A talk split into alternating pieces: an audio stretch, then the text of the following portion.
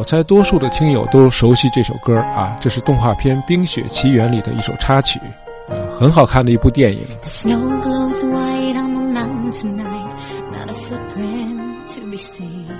啊，据说《冰雪奇缘》在二零一四年三月曾登顶电影史上最卖座的动画片。啊，卖座是有它的理由的啊！这部电影除了冒险、拯救、欢乐这类孩子喜爱的主题之外，那么故事里展现的真爱和对自我的找寻啊，即便对成年观众来说也是有触动和启发的。啊，有趣的是，电影里除了唱这首歌的那个姐姐，如果你把影片中其他四个主要人物的名字连起来，就能组成一个新的名字。这个组合起来的名字就是 Hans Christian Andersen。啊，就是我们大家熟知的安徒生。安徒生就是《冰雪奇缘》这个故事的原作者。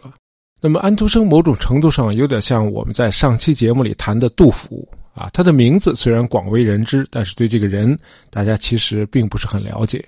啊，绝大多数的读者，尤其是丹麦以外的读者，都把安徒生定义为一位世界级的童话作家。然而，安徒生本人对这个定位始终是不满意的。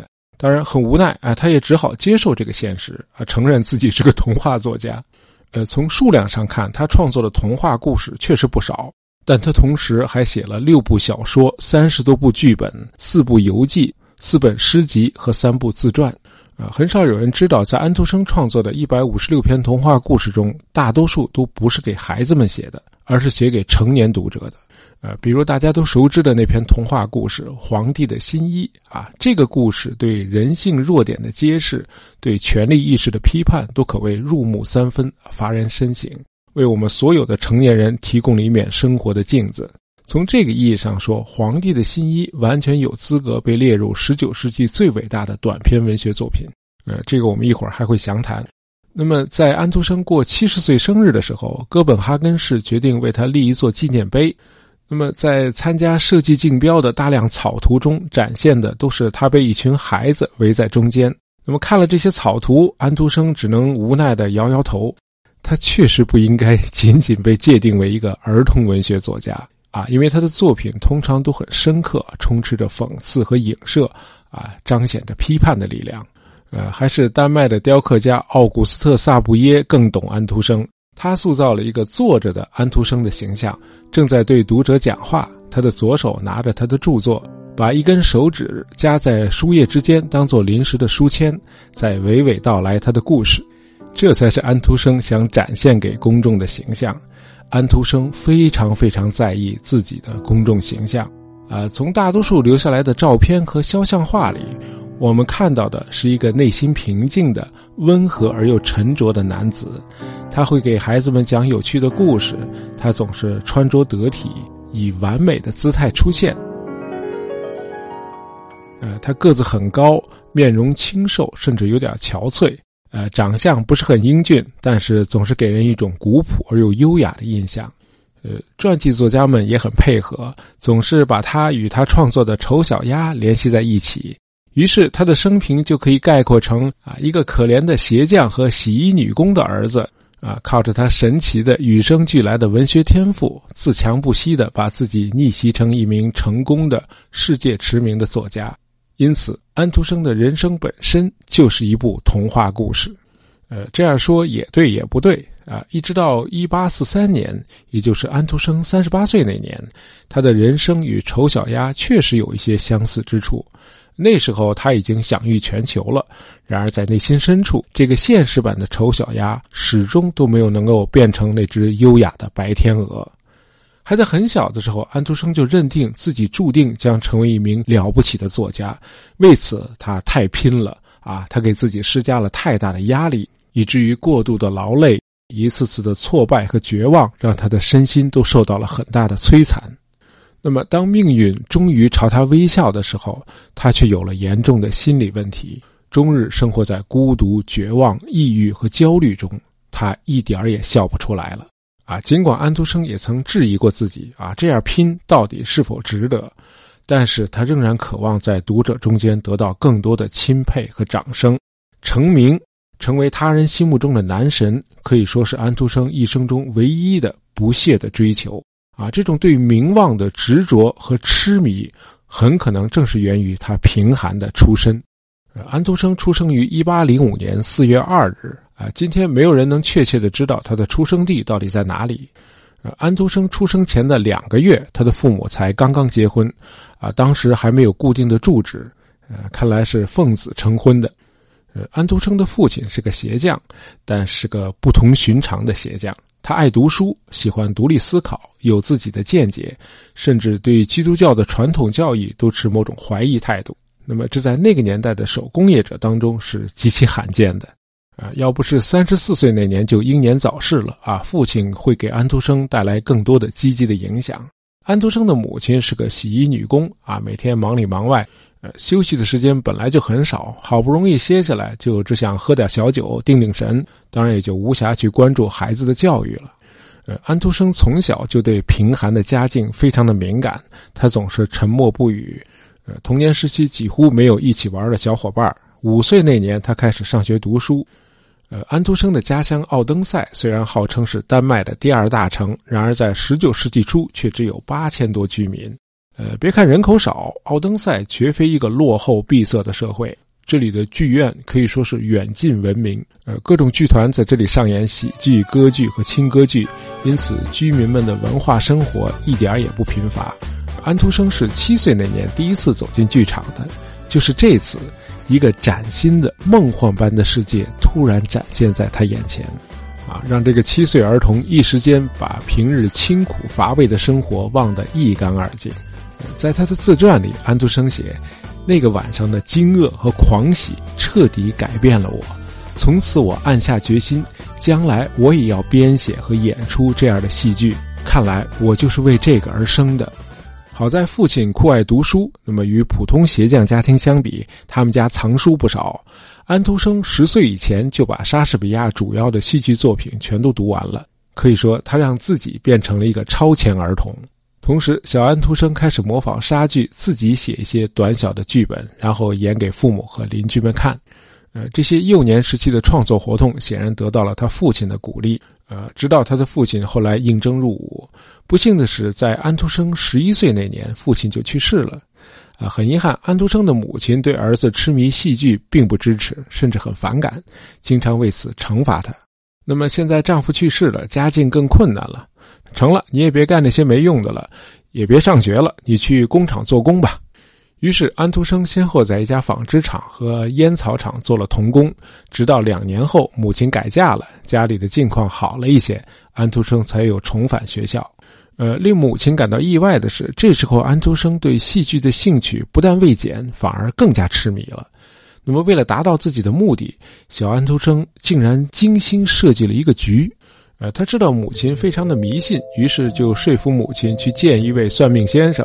他事先和算命先生串通好了，那算命先生说：“您儿子可不得了啊，将来会成为舞台上的一颗新星。”这个骗局果然产生了奇效，母亲不再阻拦他搞戏剧创作了。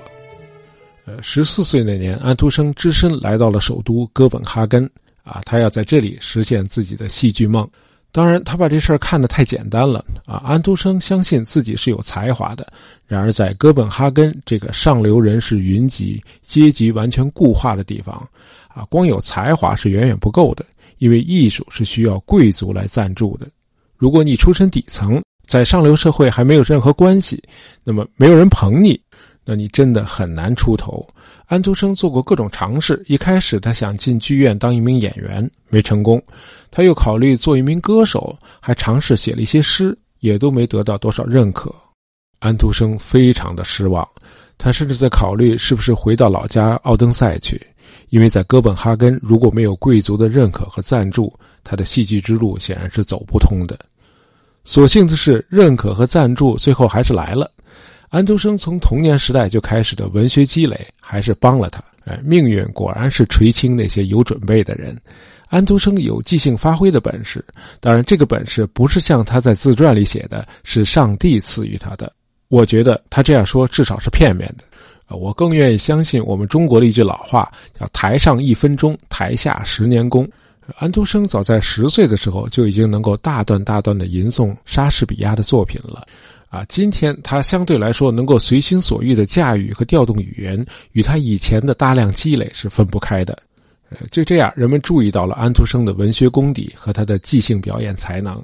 呃，一些贵族甚至还筹资供他去上艺术学校，以至于安徒生在哥本哈根的皇家剧院的舞台上，居然还得到了一些小角色。呃，正是在皇家剧院，更好的运气在等着安徒生。剧院院长科林非常喜爱这个才华横溢的少年。看到他小小年纪就已经单打独斗，一个人在首都打拼了啊，非常同情他，就把安徒生接到自己家里去住了。安徒生几乎成了科林院长的义子啊，这显然是安徒生人生的一大转折点。这年他十六岁，在之后的五年里，科林院长还资助他去文法中学读书，他还通过了入学考试，进入了哥本哈根大学。在考上大学之前，安徒生已经完成了他的处女作啊，这是一首诗，叫《垂死的孩子》。在这首诗里，安徒生用一个小孩子的视角来描述他周遭的世界，啊，这种手法后来成为他文学创作的一个典型手法。啊，《垂死的孩子》这首诗在丹麦的文坛上引起了不小的轰动，当时就被翻译成好几种欧洲语言。那么在此期间，时年十八岁的安徒生还创作了他的第一篇童话故事《烛光》。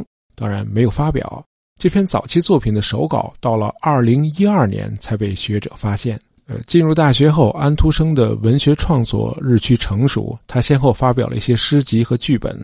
一八三五年出版的长篇小说《即兴诗人》，为安徒生赢得了国际声誉。而这部小说很像他的自传，写的是一个穷苦的意大利孤儿，在一位善良的贵族的帮助下奋斗成才，最后获得了幸福。呃，了解安徒生生平的朋友一眼就能看出，主人公就是他自己，而小说里那个罗马贵族伯格赛老爷，就是现实生活中哥本哈根皇家剧院的科林院长。呃，即兴诗人与狄更斯的名著《大卫·科波菲尔》和《远大前程》都属于那种描写个人命运发生改变的作品啊。这种小说在任何时代都很容易引起轰动。不过要指出的是，安徒生的这部即兴诗人比狄更斯的那两部小说分别早十四年和二十五年。呃，一八三七年四月，安徒生出版了他的第三部童话集，大概是因为这一年他还写了一部长篇小说，叫《只不过是一名小提琴手》。呃，所以这第三部童话集比较短，只有两篇故事，一篇叫《海的女儿》，啊，就是大家熟悉的小美人鱼的故事。Look at this stuff, isn't it neat? Wouldn't you think my collection's complete? Wouldn't you think I'm the girl, the girl who has everything? 这个故事的情节大家太熟了，我就不废话了啊。要说明的是，与即兴诗人和丑小鸭一样。这个故事也有自我写照的色彩。安徒生赋予小美人鱼勇敢追求爱情的精神，最后以自我牺牲的方式毁灭了自己。啊，这样写显然与作者本人的爱情悲剧有关。安徒生本人就是把自己对意中人那种幻灭的、无法得到的情感，深深地埋在了心里。啊，就是说他是个绝望的情人。安徒生曾爱上了他的一个同学的妹妹，这个女孩叫瑞伯格。然而不幸的是，这个瑞伯格已经与别人订婚了。安徒生毕生都把瑞伯格写给自己的一封信珍藏在一个精致的皮夹里，直到他去世，人们才发现了这封信。呃，当然也有学者说安徒生一定程度上有同性恋倾向啊，不过这个说法学界到现在都没有定论。那么第三部童话集的另一篇故事，就是那篇对今天的人们仍然有警示作用的《皇帝的新衣》。呃，我们知道，所有的骗子都害怕自己的骗局被戳穿。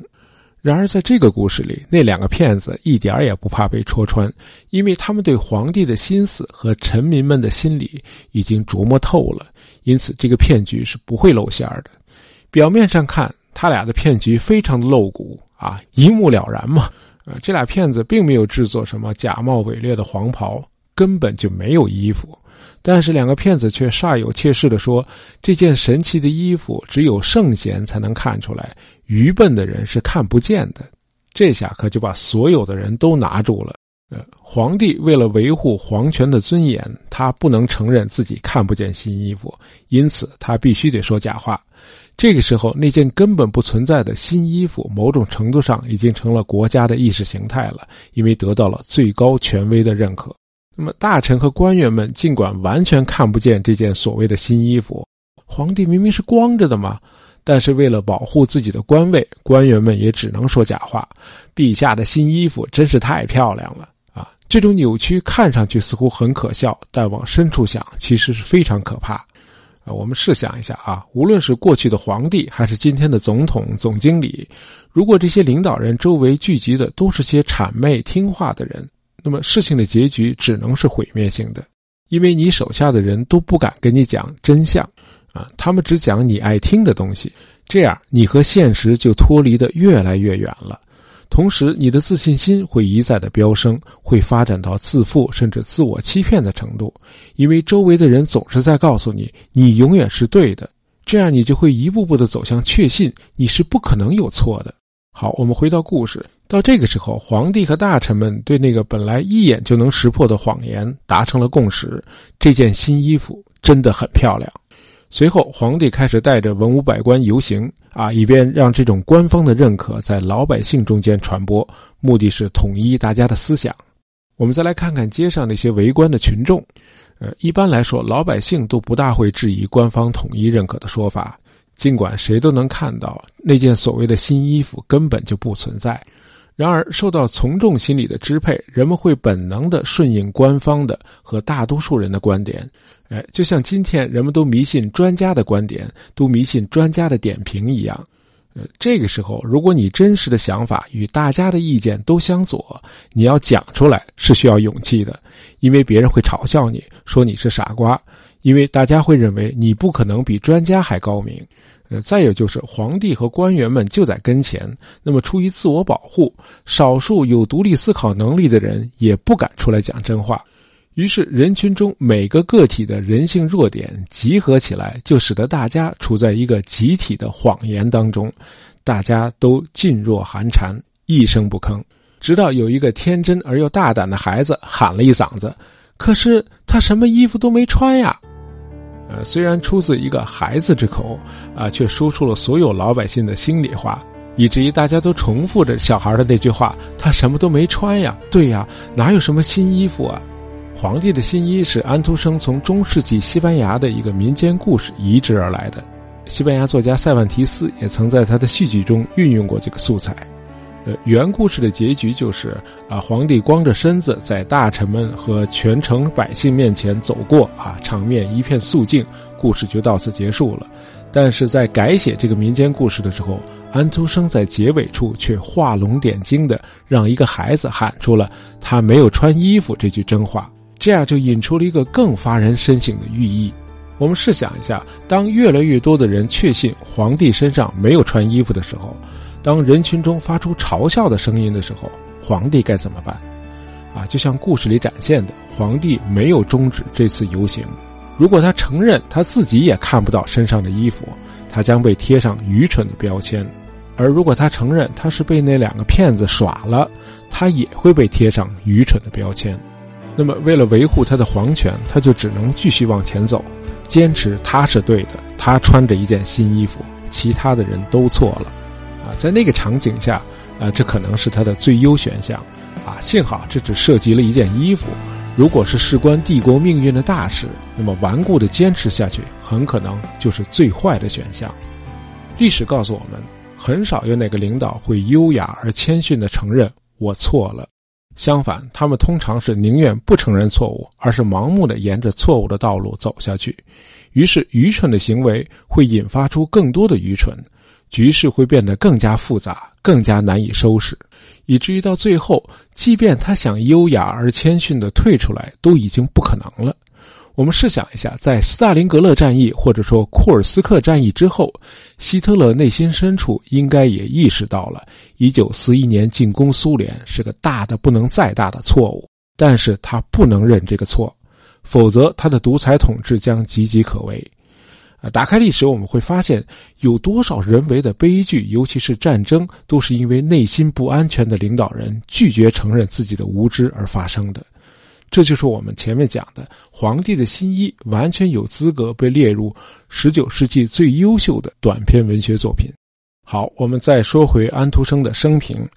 呃，我们前面谈到安徒生年轻时的真爱是一个叫瑞伯格的女孩，但是很遗憾，瑞伯格还是与别人结婚了。那么这之后，为了排遣心中的痛楚，安徒生开始频繁的到处旅行，旅行成了他生活的常态。啊，尤其是当他发现，比起在丹麦国内，他的作品在国外更受读者的热捧，啊，他就更加频繁的出国旅行了。